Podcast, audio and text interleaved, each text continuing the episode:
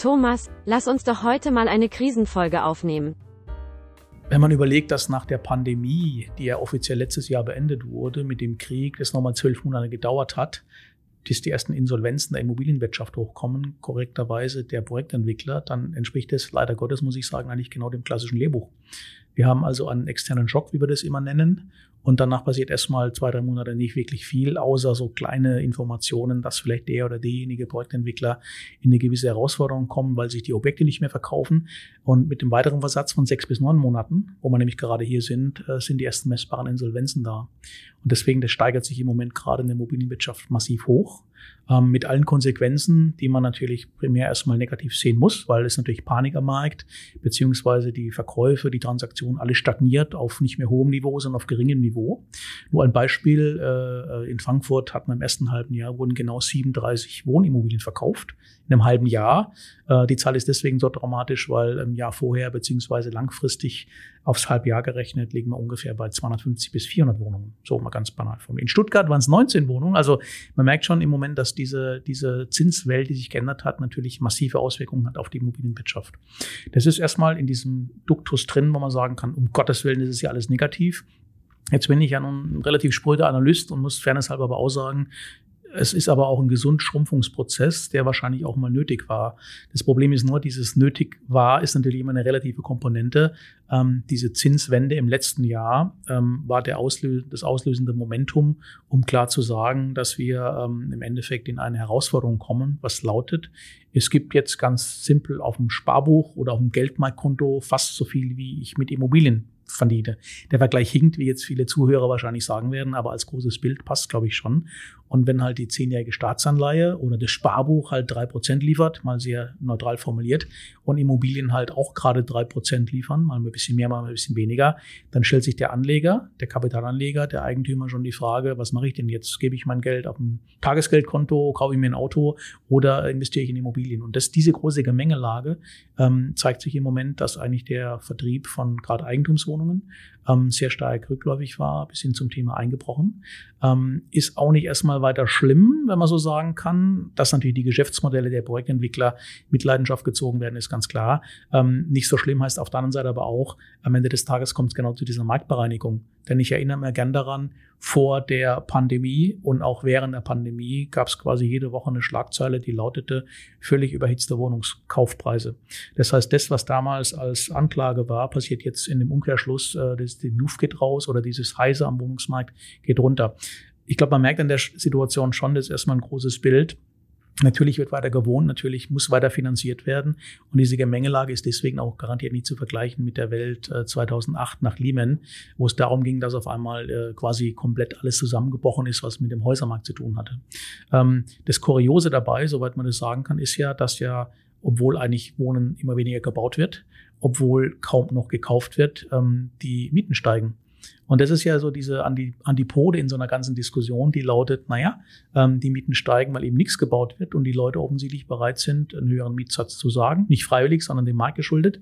Und dementsprechend ähm, ist es spannend zu beobachten. Innerhalb dieser Krise verschiebt sich zum ersten Mal ein Investmentmarkt Wohnen auf ein Vermietungsmarkt Wohnen. Dass dahinter wieder Investoren stecken, muss ich glaube ich nicht betonen, aber man merkt einfach schon, während große Schlagzeilen lauten, Krise am Wohnimmobilienmarkt, muss man schon nachfragen, ihr meint doch garantiert die Investmentseite und nicht die Mieterseite, richtig? Und darum geht es eigentlich bei der Diskussion. Deswegen, Insolvenzen, um den Begriff wieder aufzunehmen, sind, wenn man es mal ganz nüchtern sieht, eigentlich immer ein Bereinigungsprozess, der normalerweise im Kapitalismus dazugehört. Der tut immer weh, der ist nie gut kurzfristig, aber mittel- bis langfristig ist eigentlich genau das, um was es geht, wenn, wenn man sagen kann, wie hat sich ein Markt eigentlich entwickelt. Und äh, die entscheidende Frage ist ja an so einer Insolvenz neben vielen negativen Schlagzeilen, also ich möchte es überhaupt nicht jetzt irgendwie positiv reden, das ist rational betrachtet ein Teil des positiven Prozesses, aber im Einzelfall werden äh, Arbeitsplätze äh, gehen verloren, ähm, Sachen passieren, die man sich nicht vorstellen möchte, Konsumverhalten bricht ein, alles negative Dinge. Aber von der Logik her äh, merkt man eigentlich schon, dass jetzt der Investor sich fragt, ja, alle sagen doch immer, lieber Bayerle, wenn die Kanoten knallen und Blut auf der Straße fließt, Zitat aus England immer, dann muss ich doch jetzt gerade kaufen. Deswegen viele sehr schlaue Menschen argumentieren im Moment, wartet noch ein bisschen ab, aber bald könnt ihr wieder kaufen. Und diese große Gemengelage ist genau das, was wir als Investoren oder als Hochschulprofessoren immer predigen. Für euch muss klar sein, es ist ein gewisses Risiko da. Aber ich denke, es ist im Moment nichts ganz falsch, äh, zu sagen, jetzt wäre eine Investition zumindest mal wieder denkbar. Und der Rest ist Kalkulation, keine Frage, aber ich verstehe jeden, der sagt, es ist nettes professorales Gerede. Ähm, wir warten immer noch ein bisschen zu. Und genau dieses Zuwarten ist das, was eigentlich diese, diese Negativspirale ausmacht. Nicht die einzelnen Sachen, die sind schlimm genug, sondern die Frage, wenn alle warten, warte ich auch mal. Und einer wird am Markt anfangen, der sagt, ab jetzt ist für mich der Bodenpunkt, jetzt kann ich billig, Zitat, günstig in eine Wohnung oder ein Haus oder ein Büroturm rankommen. Äh, das wird auch offensichtlich eintreten, denn die letzten zwei, drei Quartale sind die Preise ja gefallen. Und in dem Moment wird ein Markt dann ganz schnell in eine andere Gemengelage gehen. Wir haben ja ähm, äh, in einigen Wochen die Expo Real in München und dementsprechend wird sich dort die Branche auch wieder finden, um zu erkennen, Mensch, dort werden wir am Ende des Tages uns mal so ein bisschen austauschen, ob wir gemeinsam die Bodenbildung definieren. Das ist alles sehr analytisch formuliert. Ähm, am Schluss ist es dann beim Privat- und Endverbraucher natürlich eine Frage der Finanzierung. Die Preise sind äh, gefallen, die äh, Zinsanforderungen sind gestiegen, deswegen werden auch einige aus dem Wunsch nach Immobilie rausfallen. Also ich habe jetzt bewusst ein paar Sachen mal auch vermischt, weil der Immobilienmarkt ist so vielschichtig, aber in der Summe sind die Insolvenzen das, was man sieht. Aber das, was man nicht sieht, wo jeder mit selbst privat wahrscheinlich schwanger geht, beruflich oder privat auch dann, lautet, ist jetzt schon ein günstiger Zeitpunkt einzusteigen. Und da würde ich fairnesshalber auch sagen, die Profis ähm, sollten sich jetzt bereit machen, die Laien, die das einmal im Leben machen, sollten noch zuwarten. Das ist, glaube ich, so eine schöne Konklusion dessen, was man als sogenannte Krisen-Podcast-Aussage im Endeffekt mit sich bringen kann. Thomas, lehn dich doch mal etwas aus dem Fenster. Wenn ich nach einer Zahl gefragt werde, dann würde ich für den großen, breiten Markt der Privatverbraucher schon das Jahr 24 sehen, ganz klar. Äh, Im gewerblichen Bereich, also bei den sogenannten Profis, denke ich mal, werden wir im Q4, also sprich Oktober, November, Dezember, werden, glaube ich, wieder mehr Transaktionen passieren in dem Bereich, trotz negativer Schlagzahlen. Das sind die Antizykliker auf jeden Fall. Ähm, deswegen 23 mit den Profis ganz vorsichtig, aber 24 wird ein Markt meiner Meinung nach wieder eine Bewegung finden. Aber nochmal wichtig, das sind dann nicht die Niveauwerte, die wir hatten 2018, 19, 20, 21. Also der Markt ist schon in der Krise, keine Frage, ja, in dem Bereich. Und wem raucht momentan so richtig der Kopf? Wenn man sich mal anschaut, ich habe immer von der Immobilienwirtschaft gesprochen, da haben wir natürlich relativ vielschichtige Struktur. Wir haben Asset Manager, wir haben Berater, Makler, wir haben Projektentwickler, wir haben Finanzierer. Äh, vordergründig trifft es natürlich die Projektentwickler sichtbar aufgrund von einer zunehmenden Anzahl von Insolvenzen oder wir bauen zwar fertig, aber danach haben wir kein Geschäft mehr.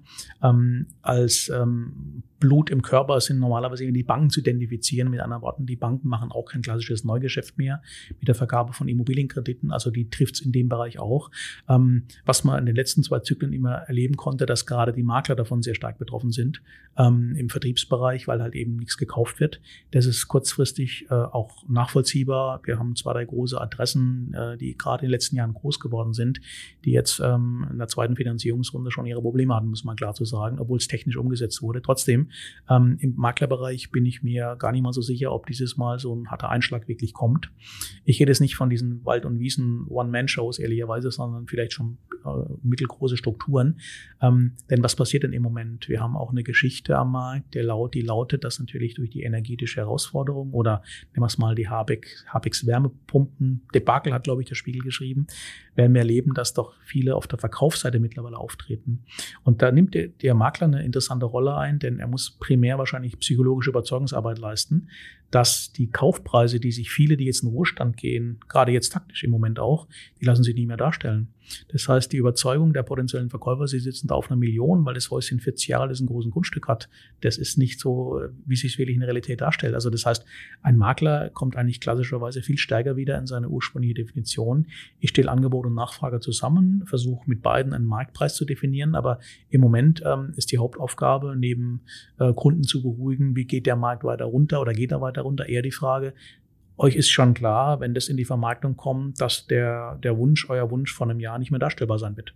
Ähm, und das ist, glaube ich, der entscheidende Punkt. Deswegen, ähm, Makler werden sicherlich in der, in der, in der breiteren Struktur unter Druck geraten, aber in der Summe nehmen die eigentlich ein wichtiges Element, Schlüsselelement sogar da.